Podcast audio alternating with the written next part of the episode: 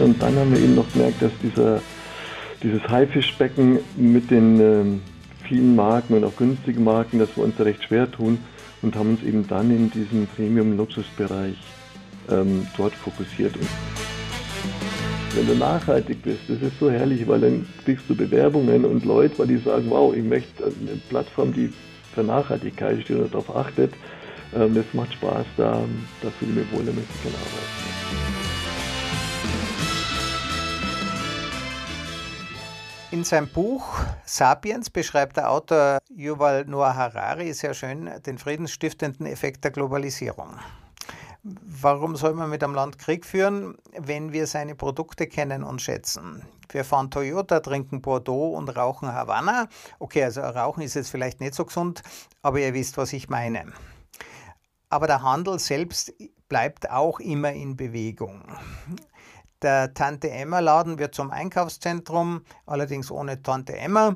Mächtige Handelskonzerne kontrollieren den Zugang zum Konsumenten. Sie kuratieren, was uns äh, zu gefallen hat und was uns vorenthalten wird. Jetzt das Internet ändert dieses Spiel wieder. Es gibt dem Konsumenten die Freiheit der Auswahl zurück und befreit den Hersteller vom Joch seiner Händler. Allerdings Überangebot macht nicht glücklich und auch im Internet entstehen mit Amazon, Zalando und Co. neue Kuratoren. Und dort bekommt man halt auch nicht alles, sondern was denen gefällt. Jetzt kann ein Hersteller seine Produkte direkt übers Internet an den Mann bringen oder er nutzt das Geschäft über die großen äh, Plattformen. Viele Alternativen, die man halt macht und gerade im Modebereich, äh, das ist ja der, der den Konsum am stärksten befeuert. Äh, gerade im Modebereich ist das ganz besonders spannend, weil man ja auch Produkte online verkaufen kann, die man vielleicht nicht anzieht. Mein heutiger Gast ist der Jörg Domisle, der kennt sich mit diesem Thema besonders gut aus. Freut mich sehr, Jörg, dass du heute da bist. Hallo Christoph.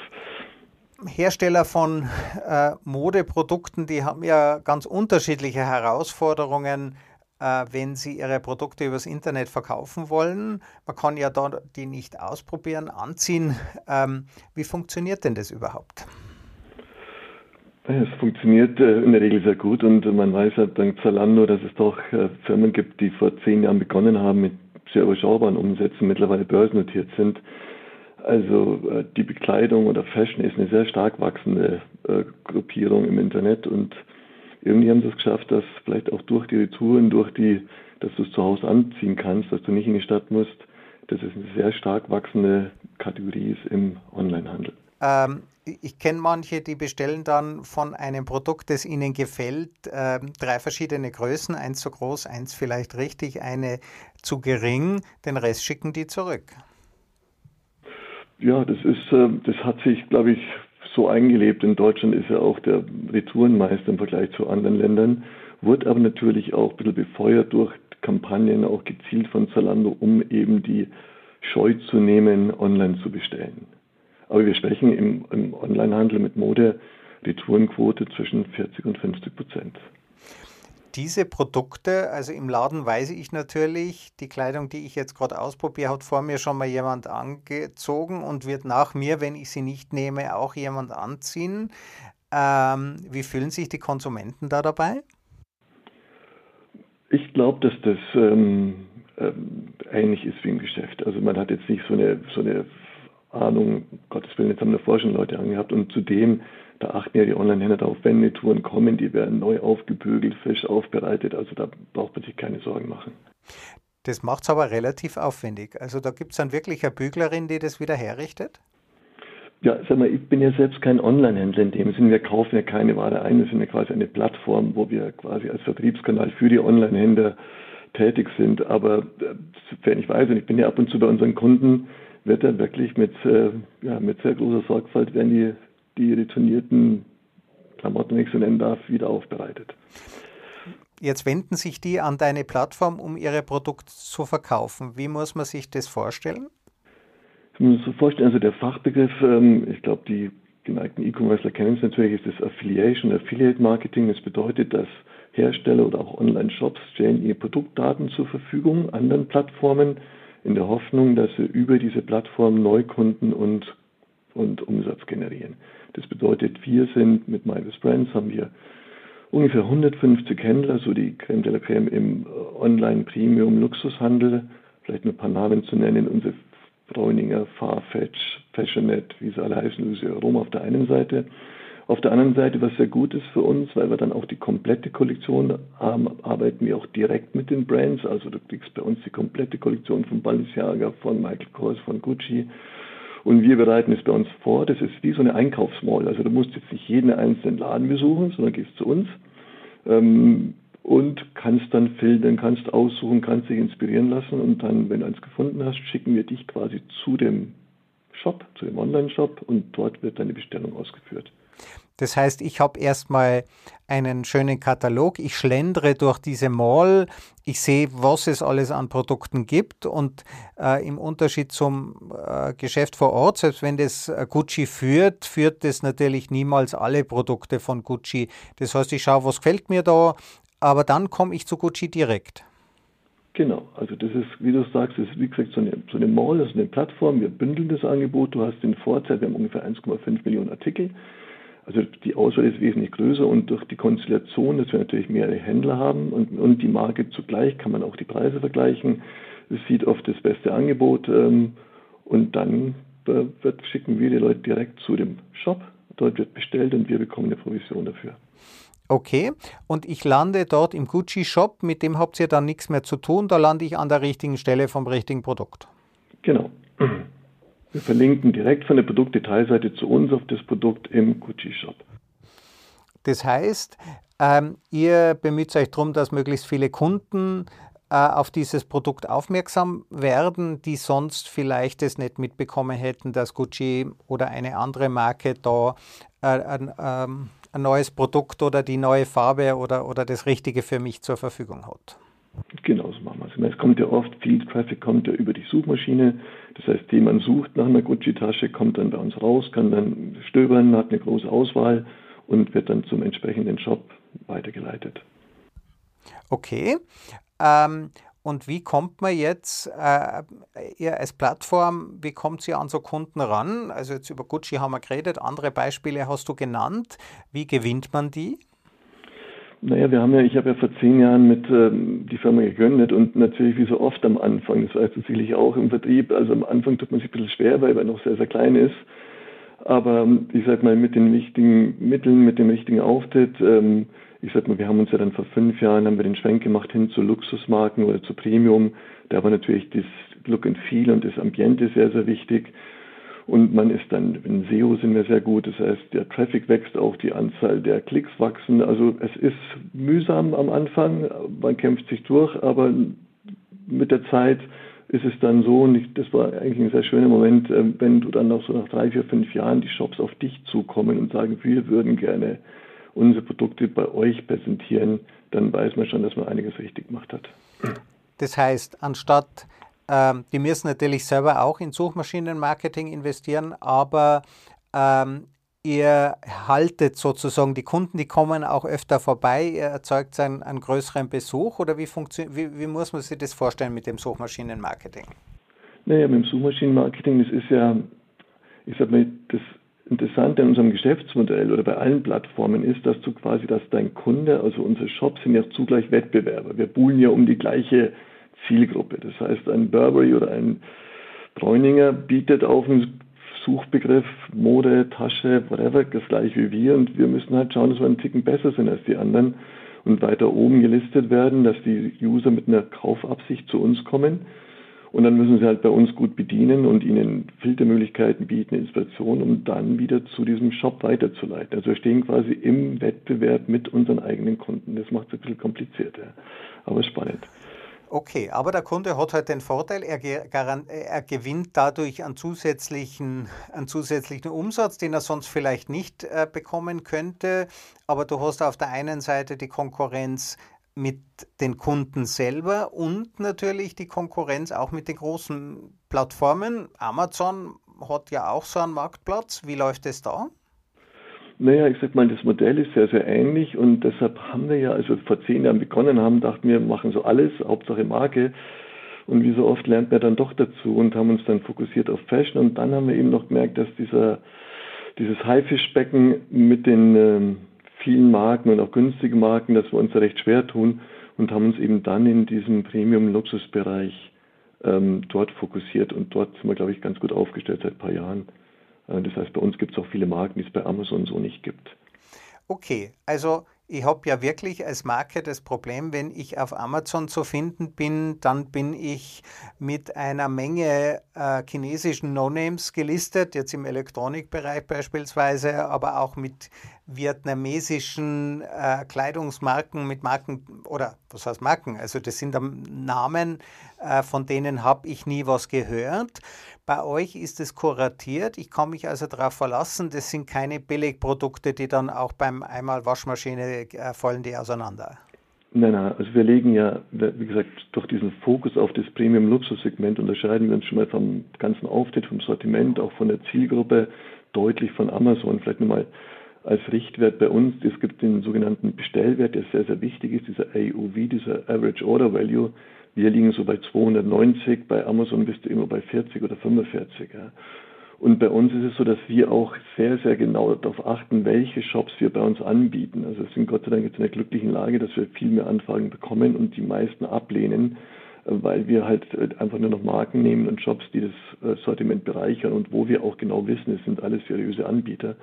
Und wie gesagt, das, ich glaube immer auch als, als Nutzer oder als User, wenn ich auf einer Mall bin und ich weiß, dass dort die Marke Burberry direkt ihre Sachen anbietet, dann fühle ich mich vielleicht mal grundsätzlich wohler, als wenn da irgendwelche Händler dahinter stehen, von denen ich noch nie was gehört habe. Und es gibt ja, das ist ja auch äh, ähm, eine spannende Geschichte. Sehr viele Händler positionieren sich natürlich über die Marken, die sie verkaufen. Und ihr habt jetzt auf der einen Seite Händler, die diese Marken anbieten und die Marken selber auch, die ja im Online-Geschäft ganz gerne mal äh, diesem, äh, wie ich es genannt habe, dem Joch der großen, ähm, der großen Handelsriesen äh, entfliehen, um ihre Produkte eben direkt an den Konsumenten zu bringen und nicht davon abhängig zu sein, was nimmt jetzt der Händler ab, was bietet der seinen Kunden an. Ja, das ist wieder so ein spannendes Umfeld. Das ist quasi auf der anderen Seite bei uns, äh, sieht quasi der, wenn ich jetzt mal nur beispielhaft, der, die Gucci-Marke, die kennen ja, also der Wholesale von Gucci kennt die Bräuninger und der Online-Verantwortliche geht auf die Plattform und sieht bei uns sein, seine Tasche, einmal vom Gucci selbst und einmal von Bräuninger, meistens zum gleichen Preis. Aber damit müssen sie leben und können sie auch gut leben, weil am Schluss wollen sie ja verkaufen und Neukundenanteil ist wichtig. Und wenn du als Gucci sagst, ich, du kannst ja dein, dem Wholesale nicht verbieten, du verkaufst jetzt bitte nicht an an die äh, Multilabels, also sprich an Bräuninger oder an Lohnfrei, dann gibt es intern ein Riesenproblem. Ist das immer der gleiche Preis oder kriege ich da manchmal auch ein Schnäppchen? Nein, du kriegst da schon ein Schnäppchen und ich sage mal, bei Mami Spencer, also wir arbeiten ja sehr lange und sehr vertraut, die meisten Shops mit denen arbeiten seit Jahren zusammen und wir kriegen schon ab und zu personalisierte Gutscheincodes und natürlich versuchen wir, das ist ja der Konflikt, die Marke will ja möglichst teuer verkaufen und unsere User wollen ja möglichst billig einkaufen und wir sind halt so das, das Bindeglied dazwischen. Ähm, und äh, wir werden oft versorgt mit, mit wirklich sehr, sehr guten Gutscheincodes und Angeboten, die natürlich dann sehr limitiert sind und äh, nur zeitlich auf ein paar Tage gelten. Jetzt hast du gesagt, ähm, mit so Gutscheins spricht man ja auch mal Neukunden an, oder? Man möchte sie mit der Marke vertraut machen. Äh, den Gutschein gebe ich ja jetzt nicht unbedingt an den Stammkunden, der bereits ähm, meine Marke liebt und schätzt und sowieso kaufen würde. Hilft jetzt eure Plattform hauptsächlich bei der Neukundengewinnung und ist er dann später direkt bei Gucci oder bei den anderen Marken, die du genannt hast? Naja, das ist ja auch wieder die, die Krux, die wir haben, weil wir schicken ja quasi unseren wertvollen Nutzer, für den wir ja auch bezahlt haben, schickt man zu Gucci. Und Gucci versucht den natürlich, wenn er dort bestellt hat, äh, mit Newsletter, mit Push-Kampagnen für sich zu gewinnen. Und wir müssen halt das Gleiche machen. Ja. Und wir versuchen natürlich über Inspiration, über einen gewissen Service, dass der am Schluss sagt, auch wenn er das Packerl auspackt mit seiner Gucci-Taschen, dass er sagt, danke, Marvis Brands, ohne euch hätte ich es nicht gefunden, das nächste Mal gehe ich wieder zu euch. Oder vielleicht sagt er auch, oh, da gehe ich das nächste Mal direkt zu Gucci. Das ist, das macht spannend.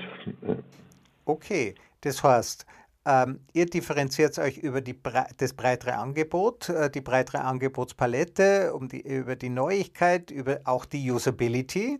Also es kann ja sein, dass es bei euch bequemer ist oder, oder einfacher oder die Suchfunktion besser ist. Ja, genau. Also ich sag mal, wie du es richtig gesagt hast, wir haben natürlich ein tiefes und breites Sortiment da. Das ist, glaube ich, mal der größte Unterschied. Zudem haben wir auch ein Content-Team. Also wir haben sieben Redakteure, die quasi Inspiration, die einen Einkaufstipp geben. Inspiration, Content, Filter, das tiefe Sortiment, das alles zusammen. Wir versuchen natürlich die Vorteile oder das, was wir können, was der Shop nicht kann, weil wir halt 1,5 Millionen Artikel haben und der Shop nur 1000, dass wir die Vorteile doch äh, überzeugend darstellen und damit dann die Stammnutzer gewinnen. Wie viele Stammnutzer habt ihr so? Kannst du da mal so einen Überblick geben? Also was läuft Nein, da? wir sagen mal so, so roundabout, natürlich ist das auch saisonal abhängig, aber so 100.000 Leute am Tag haben wir in, der Regel, ja. Mhm. Die sich das anschauen. Und ja. das ist jetzt ähm, Gucci, ich muss halt, diese Marke ist mir hängen geblieben. Ähm, ich habe jetzt selber keine Handtasche von Gucci. Ähm, aber da gibt es äh, ähm, da gibt's ja nicht nur Kleidung, sondern auch eine Menge Accessoires und viele andere Dinge auch. Äh, kann man sich die auch zusammenstellen oder wie, wie findet man da eigentlich, ja, man kann, kann man sich auf die Farben dieser Bilder verlassen? Also das ist ja alles ein bisschen schwierig, oder? Naja, wir suchen, wir machen es jetzt schon seit zehn Jahren, wir versuchen natürlich, und das ist ein guter Punkt, wichtig ist die Daten, die wir bekommen. Du musst dir vorstellen, du bekommst ja von 150 Shops verschiedene Datensätze und die musst du halt so veredeln und so bearbeiten äh, und natürlich auf die Qualität achten, ähm, dass der User zufrieden ist und schon erkennen kann, wo die Unterschiede sind. Aber am Schluss sind wir abhängig von den Daten, die wir bekommen. Das heißt, wenn wir schlechte Bildqualität von den Shops bekommen, ähm, dann sind die auch bei, das wird die bei uns nicht wirklich besser, aber die Shops lernen ja dazu, dass sie dann wahrscheinlich möglichst kriegen sie halt wenig Klicks auf dieses Bild und werden tunlichst dann arbeiten, halt einfach gute Bildqualität zu liefern. Das machen sie alle. Mhm. Was hältst du eigentlich davon, wenn man irgendwann einmal diese Dinge auch anziehen kann? Also man lädt als Kunde seine, äh, seine Daten, seine Abmessungen hoch und bekommt es dann auf den Körper gerendert? Du, das gibt, ich meine, ich bin, wir sind schon relativ lang dabei und es ist sehr spannend, diese ganzen Entwicklungen zu sehen. Und ich weiß, glaube ich, vor fünf, sechs Jahren ging es mal los mit dieser virtuellen Kabine.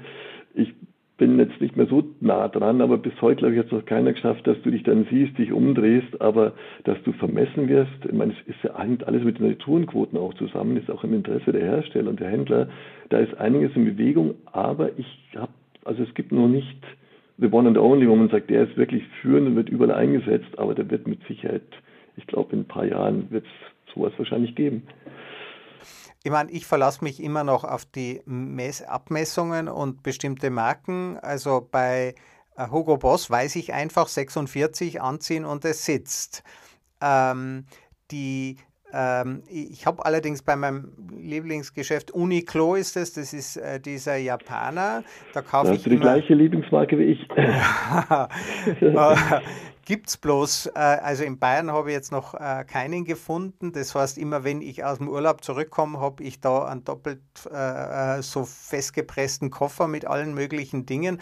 Und dann habe ich mir in Singapur Unterhosen Größe S gekauft und die waren dann wirklich zu klein. Ja? Also das ist ja der nackte Wahnsinn. Ja, also mit diesen unterschiedlichen Größennormen äh, weiß der Teufel was. Äh, und die erzeugen natürlich diese Rücklaufquoten. Wird man das irgendwann in den Griff kriegen? Naja, ich glaube, es gibt ja, das ist ja ein, ein, gemeinsames Interesse, sowohl von Händlern, Herstellern, Umweltgedanke, Retourenquote, also man sieht es schon, und wenn du auf gute Shops guckst und auf gute Marken, die haben natürlich schon, wenn du eine Größe hast, dann steht dabei, fällt groß aus klein aus. Das ist natürlich im Luxusbereich noch ganz, ganz anders. Also da ist ein 36, 32 ist oft fundamental anders wie bei anderen Marken. Aber man sieht und man lernt auch dazu, also wenn du wenn du auf so ein Produkt gehst, und bei uns gibt es ja auch dann Details, dann siehst du die Größe und die Händler geben uns schon Informationen, Achtung, fällt größer aus, fällt kleiner aus oder M entspricht dies und jenem. Also schwierig, aber ähm, ich sag mal, wenn man die Stammmarken dann hat, dann weiß man, welche Größe man hat. Aber das wird, äh, wie sie das lösen, weiß ich nicht. Ja. Also wenn man sich, kann man sich denn zumindest darauf verlassen, also bei Hugo Boss war das so, dass 46 immer 46 ist oder ist es dann in zehn Jahren was anderes? Nein, ich denke schon aus, aus puren Eigennutz, die haben ja ihre Stammkunden auch ähm, und, und kannst dir vorstellen, die Tourenkosten, wie hoch die sind, wie die die Marge drücken, also ich bin, gehe mal davon aus, dass du bei den Marken selbst, dass der 46er auch in zehn Jahren noch der 46er ist. Okay, also man könnte dann zumindest umrechnen zwischen Boss und Gucci und äh, ich weiß nicht, Yves Saint Laurent, äh, äh, zumindest langsam Umrechnungstabellen entwickeln, damit man weiß, wie, wo, was passt. Genau, so kann man es machen. Gut. Ja, das wird, äh, äh, äh, vielleicht kommt es ja noch auf uns zu. Jetzt ähm, der Modemarkt ganz generell, ich finde es ja total faszinierend, ähm, dass man Produkte aus dem Gefühl heraus kauft. Ähm, jetzt, wir haben das Thema mit den, mit den verschiedenen Größen, da kann man halt dann mehrere Größen kaufen. Ähm, man verlässt sich darauf, dass die Qualität der Bilder immer besser wird, aber Gibt es da irgendeine Chance? Also, ich meine, du sagst, diese 3D-Dinger, die funktionieren auch nicht, äh, auch nicht so richtig. Also, ähm, Gibt es da irgendwie eine Chance, dass man mal das Einkaufserlebnis, das man hat, auch online erlebt oder wird es immer, wird es immer den, den Filialen vorbehalten bleiben? Naja, ich glaube, den Vorteil, den du in der Filiale hast, dass du es wirklich, dass du in die Kabine gehst, dass du es anfassen kannst, dass du äh, einen Berater vor Ort hast, das ist, wird sehr, sehr schwierig sein. Aber ich bin mir sicher, es gibt es jetzt auch schon, also das heißt, dass du von Laufstegen was kaufen kannst, dass du siehst, wie sich dieses Kleid oder diese Tasche, wenn da jemand auf und ab läuft, der vielleicht so groß oder so klein ist wie du, ähm, man, man, ich glaube, da wird sich noch sehr, sehr viel tun, um dem immer näher zu kommen. Aber ganz ehrlich, auch wenn ich vom Online-Geschäft lebe, also in die Stadt zu gehen, zu jemandem, den man kennt, sich beraten zu lassen, äh, das hat schon hat schon einen Charme und ich kann mir nicht vorstellen, dass das jemals äh, verloren geht oder dass man irgendwann sagt, ich werde besser beraten und fühle mich wohler über einen Avatar, als wenn ich halt in mein Stammgeschäft gehe. Also dann kann man sich das vielleicht auch so vorstellen, dass man sich immer wieder neu von seiner Marke im Stammgeschäft äh, inspirieren lässt. Aber dazwischen, wenn man sagt, ich brauche jetzt die gleiche Bluse nochmal äh, oder ich hätte jetzt gern diese oder jene Tasche, dass man zwischendurch, wenn man gerade nicht in die Stadt kommt, dass man das dann online macht? Oder sind es wirklich zwei verschiedene Typen von Menschen? Ich glaube, das ist eine Mischung, aber man muss schon sagen, es auch über Social und du siehst ja, wie unfassbar stark diese, diese Kategorie wächst. Also es, für viele Menschen, für deine Kinder, meine Kinder, ist es völlig normal, äh, Klamotten im Internet zu kaufen. Die, die denken gar nicht daran, vorher mal in den Laden zu gehen, zu Papier, eine Marke und danach, sondern es ist gelebt und gelernt und ich vermute mal, dass die nächsten Generationen, dass das, dass das äh, auch noch zunehmen wird. Also äh, dieses, ja. Aber heißt es irgendwann, dass der, äh, dass das Ladengeschäft natürlich immer weniger Umsatz macht und sich irgendwann einmal die teuren Mieten nicht mehr leisten kann, denn online gibt es halt keine Mietkosten. Da gibt es tausend Diskussionen und ich weiß auch 1997, als ich meine erste Online-Firma gegründet habe, da gab es noch gar kein Amazon, da hat man ein Poster verkauft, da war, ich weiß noch ganz genau, das war so 98 hieß es, die Städte werden aussterben und das böse Internet kommt. Also ich glaube, die Menschen lieben es, in die Stadt zu gehen, äh, sich beraten zu lassen, sich vielleicht äh, das Café irgendwo zu kaufen. Also dieses Einkaufserlebnis, ich meine, wir sind Menschen, wir sind soziale Wesen, das wird es auch in 100 Jahren noch geben. Es gibt Verschiebungen, sieht man jetzt auch. Und nicht umsonst gibt es ja das Passwort Omnichannel, dass natürlich auch die Läden versuchen, mittlerweile hat jeder große Laden auch einen eigenen Online-Shop, da eine gute Mischung zu finden und, und dass man Sachen abholen kann. Aber äh, also ich glaube, die Stadt äh, mit der Freude am Einkaufen und am Austausch, die wird es die wird's noch in vielen, vielen Jahren geben. Was ich jetzt zum Beispiel manchmal sehe, ähm, also im Buchladen, das ist relativ früh gekommen, dass man dort auch einen Kaffee trinken kann und da kann man dann auch mal in das Buch reinschmökern. Gibt es bestimmt welche, die das dann auslesen. Ähm, man kann also gerade diese Kombination, das Verkaufserlebnis äh, aufzuwerten, ähm, mit anderen Erlebnisfaktoren. Ähm, Wird es es im, im, im, im, Kleidungsgeschäft auch geben? Ja, also ich, sag mal, ich glaube, es ist, ähm, du, du nicht, beim Globetrotter schon mal warst in München, da kannst du da unten Kajak fahren oder wenn du im KDW in Berlin bist oder im Oberpollinger, da kannst du da oben wunderbar essen. Da gibt es, also, und ich glaube, das ist auch das wird auch nicht ein Trend sein, sondern das sind ja auch genau die Themen, die du halt online eben nicht abbilden kannst, dass du diesen Einkauf verbindest mit einem Erlebnis, mit einer Beratung. Vielleicht gibt es auch eine Modenschau vor Ort, die man halt, äh, wo man live dabei ist. Also da wird sich einiges tun und ich glaube, wie so oft, dass die Stärken oder die Vor- und Nachteile, die werden halt ausgespielt und der Handel hat halt vor Ort, der stationäre bestimmte Vorteile und die wird da immer mehr und mehr zum, die werden zum Vorschein kommen. Und dieses Erlebnis, das zu verbinden, den Einkauf, wie gesagt, mit einem Glas Champagner oben im fünften Stock mit Blick auf Berlin, ähm, das ist, das kann man halt online nicht abbilden. Ja.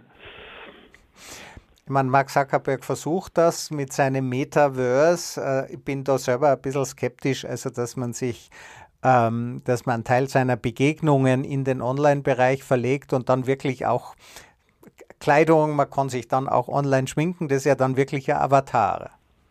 Ja, und vielleicht dazu noch, ich meine, die, du bist ja der Computerexperte. Ich glaube, man muss schon unterscheiden zwischen Kategorien. Also, äh, ich sag mal, ich halte jetzt mal einen Kauf von einem von AirPods oder von einem Computer relativ emotionslos. Bei Bekleidung ist es halt was anderes. Ja. Davon leben ja die Brands. Das ist ja mit Emotionen aufgeladen. Wie schaue ich aus? Wie steht es mir? Wie passt es? Also deshalb gehe ich schon davon aus, dass der stationäre Handel auch im, in der Bekleidung immer eine Daseinsberechtigung haben wird und auch wichtig ist für, für die gesamte Branche. Und das ist ja auch, denke ich, ein Großteil äh, des Handelsgeschäfts, oder? Also ein Teil ist Lebensmittel. Dort gibt es starke Veränderungen. Man wird bestimmte Abos haben. Da wird einfach monatlich äh, die Milch geliefert oder wöchentlich äh, kommt die Gemüsekiste, äh, ein Abo äh, im Bereich äh, der, ähm, der Bekleidung. Kann ich mir jetzt höchstens bei Socken und bei Unterwäsche vorstellen oder ist es denkbar? Nein, nein, das ist schon so. Du kannst, wenn du mal in London bist, netter Porté, die liefern dir, wenn du was bestellst, dann siehst du die schwarzen Autos durch die Gegend düsen und die bringen dir dein Kleid mit noch zwei, drei Größen drüber und drunter, bringen die nach Hause. Also es gibt auch einen Lieferdienst, einen Schnelllieferdienst für durchaus in der Regel hochwertige Kleidung. Okay, also da kommt dann jemand, äh, so quasi ein Butler auf Zeit, äh, der kommt zu dir in die Wohnung, bringt dir die Sachen vorbei und nimmt dann das wieder mit, was du nicht brauchst. Genau, aber das natürlich eher im Premium-Luxusbereich. Also es lohnt sich jetzt nicht beim Uniqlo-T-Shirt für, für 20 Euro, aber wenn du natürlich einen Kunden hast, der bereit ist, 1000, 2000, 3000 Euro auszugeben, die du nicht binden willst und genau und ich weiß nicht, wenn du mal so mal Theresa zum Beispiel oder alle, wenn du dort was kaufst, du bekommst eine wunderschöne Schachtel mit einer Schleife drumherum. Also das ist auch das Auspacken, das wird gelebt und es ist auch extrem wichtig, weil es die Kunden wertschätzen. Und ganz ehrlich, wenn ich 1000 Euro eine Tasche, dann freue ich mich schon, wenn es ein bisschen mehr ist als nur einmal Paket aufreißen und das war's. Das Thema Maßschneidern.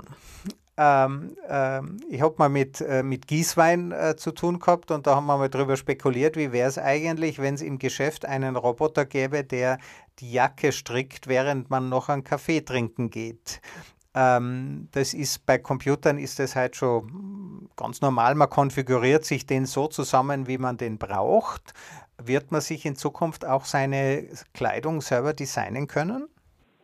Ich glaube nicht, weil du weißt ja, dass äh es ist leider noch so, dass natürlich auch die Kleidung irgendwo ein Massenprodukt ist. Es muss in größeren Stückzahlen hergestellt werden, meistens Fernost, ähm, zunehmend Gott sei Dank auch in Europa, aber du wirst mit Einzelstücken, ähm, das wird viel zu teuer. Also in dem Fall, ich glaube es nicht, nee.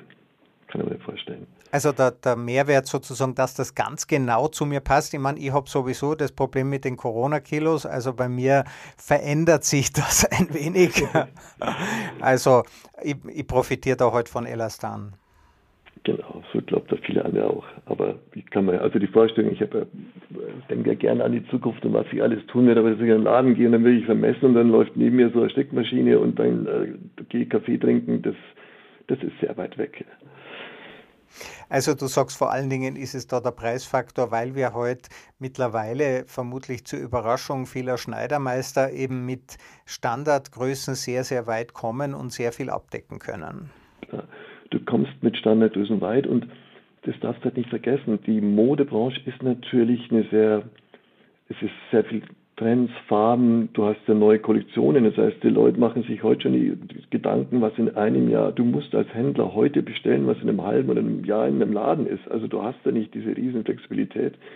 Ähm, deshalb glaube ich, ist das einfach eine, eine andere Branche. Also nicht wie ein 3D-Drucker, wo du schnell irgendwas zusammenbasteln lässt oder mitnimmst, sondern da gelten einfach ganz andere Gesetze.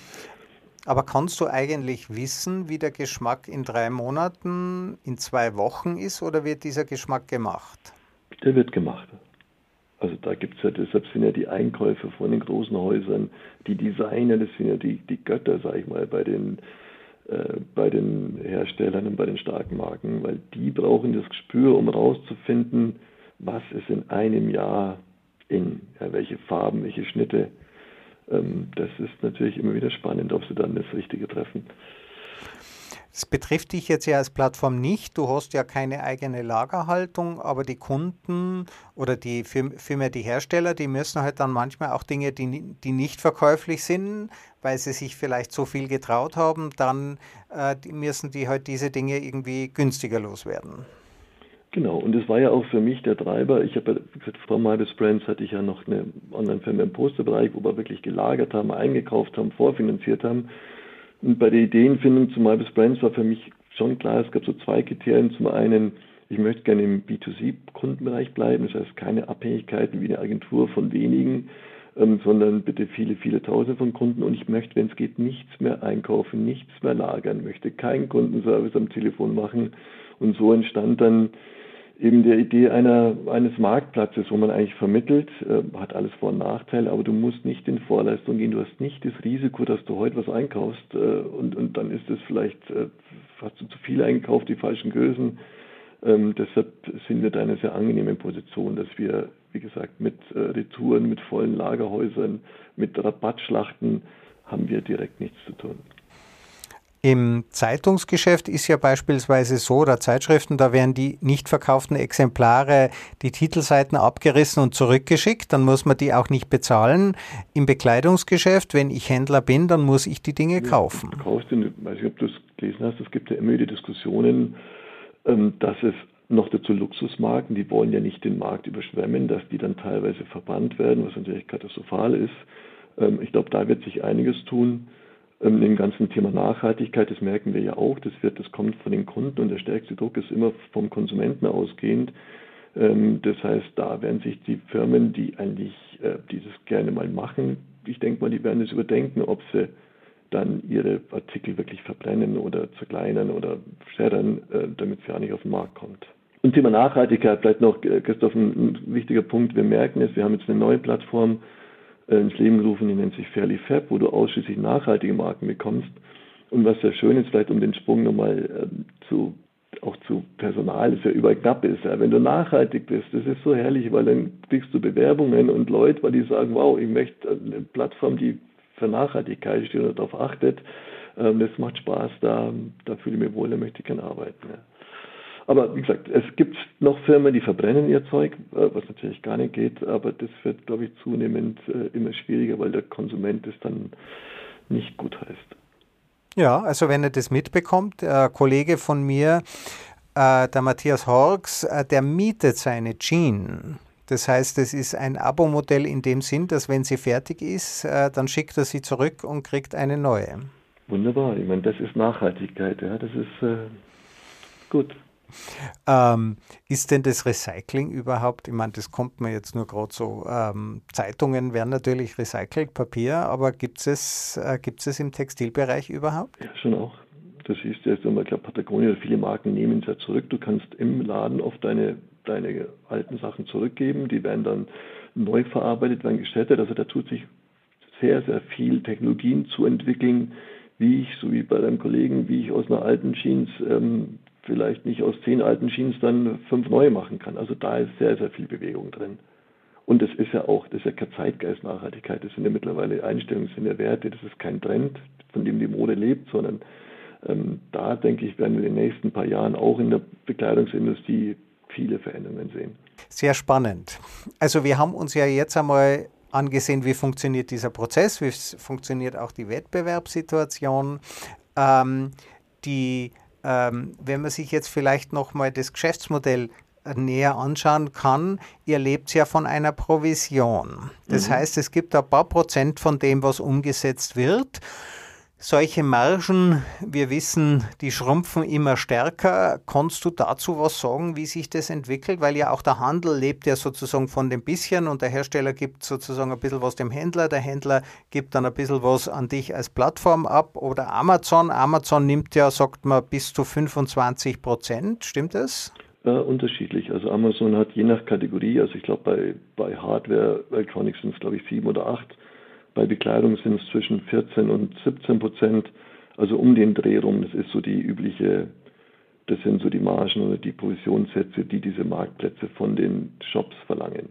Kann man davon leben?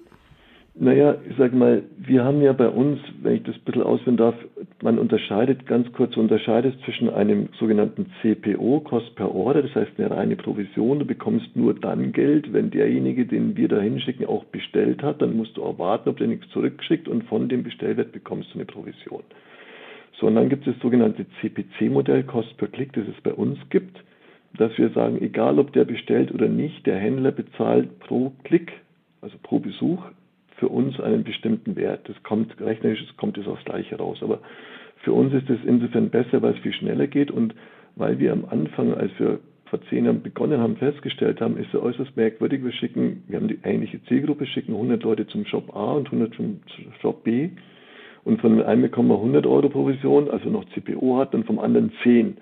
Also der macht irgendwas Schlechtes, sei es keinen guten Service, keine, keine Zahlungsarten oder nur sehr begrenzt. Und dann haben die halt irgendwann beschlossen, wir machen nur noch auf Klickbasis. Das war am Anfang ein bisschen holprig, aber mittlerweile akzeptieren es alle. Ähm, und so funktioniert es ganz gut. Kann man davon leben? Ich meine, vielleicht, um auch den Zuhörern ein bisschen so eine, eine Größenordnung zu geben. Also wir vermitteln vielleicht in Deutschland und Österreich und Schweiz Ware im Wert von roundabout 60 Millionen Euro ähm, mit einem sehr hohen Stellwert. Ähm, die Händler und die Margen, ich meine, weißt du, die, in der Regel, du bist, wir beide machen jetzt einen Online-Shop auf, wir müssen verkaufen, ja, und online oder sind eine Marke. So, jetzt gehst du ins Internet und machst mit Google und mit Facebook, du versuchst da Neukunden zu bekommen und du hast eine Vorgabe, was kann ich mir leisten von der Marge. Und wir sind quasi ein, ein sogenannter Channel, ja, der schaut sich sein Dashboard an und sagt, über SEO bekomme ich so und so viel und er muss ausziehen und Budgets verschieben. Und es scheint sich zu lohnen, ähm, über uns Traffic einzukaufen. Aber ja, die Margen durch die steigenden Preise auch bei Google und Facebook werden für die Händler und Marken immer kleiner und das verbunden mit der Rabattschlacht, die sie sich liefern, glaube ich, ist es schon ziemlich, ist es ein sehr toughes Geschäft, wenn du jetzt ein Online-Geschäft hast mit Mode oder Hersteller bist von Mode. Verstehe. Jetzt lass uns doch ein wenig in die Zukunft schauen. Wir beide beschäftigen uns ja mit Entwicklungen, beobachten das ja auch schon sehr lange. Ähm, was glaubst du, wo stehen wir da in ein paar Jahren, vielleicht auch in zehn Jahren? Wir haben ja gesehen, Corona verändert das Shopverhalten, also ändert auch die, das Gleichgewicht, die Konkurrenzverhältnisse. Wo geht es da hin? Naja, ich sage mal, ich finde es immer wieder, was mich wundert, die Zahl, die du bestimmt auch kennst, dass der Anteil vom Onlinehandel von Gesamt, also im Consumer-Bereich, äh, ich sage mal, gefühlt wird es heute sagen, mein, das sind doch bestimmt 30, 40, 50 Prozent, aber das, er nimmt zwar zu, aber er nimmt, ich glaube, im Augenblick sind wir immer bei 20 oder 25. Also ich glaube, dass, ähm, dass das enorm so eine Sättigung gibt, ähm, dass man vielleicht 25, 30 Prozent, also in, in, bei Bekleidung, und dass der stationäre Handel nach wie vor eine Daseinsberechtigung haben wird und auch wichtig ist als Inspirationsquelle. Und ich kann jetzt in erster Linie nur mal für die Bekleidungsbranche sprechen. Ähm, ich tue mir im Augenblick schwer, dass wir in zehn Jahren, wenn wir uns unterhalten, dass plötzlich 50 Prozent aller Ausgaben oder 70 Prozent online gemacht werden. Ähm, ich weiß es nicht, tut mir schwer. Und was ich auf jeden Fall, glaube ich, und da muss man kein Prophet sein, sagen kann, dass das ganze Thema Nachhaltigkeit, dass die Konsumenten mehr darauf achten, wie es produziert wird, auch auf die Retouren achten, ähm, auf den CO2-Footprint, dass das ein Riesenthema sein wird. Und wer da vorne ist, und da ist eine unfassbare Bewegung drin im Augenblick, auch bei den großen Herstellern, auch Adidas natürlich, alle machen sich Gedanken. Da glaube ich, das ist so eher der Trend, der die Zukunft der Marken in der Bekleidungsindustrie bestimmt, als jetzt, ob noch ein paar Prozent mehr online kaufen oder weniger online. Und selbstverständlich, wenn diese Pandemie endlich mal vorbei ist, denke ich mal, werden die Leute dann auch wieder gerne lieber in die Stadt fahren zum Einkaufen. Und das von einem Pionier im Onlinehandel, das ist doch eine sehr schöne Perspektive. Alles, äh, denke ich, hat seinen Platz und alles hat seine Zeit. Äh, Jörg, äh, äh Domesle, vielen herzlichen Dank, dass du bei mir im Podcast dabei warst. Gerne. Vielen Dank. Servus.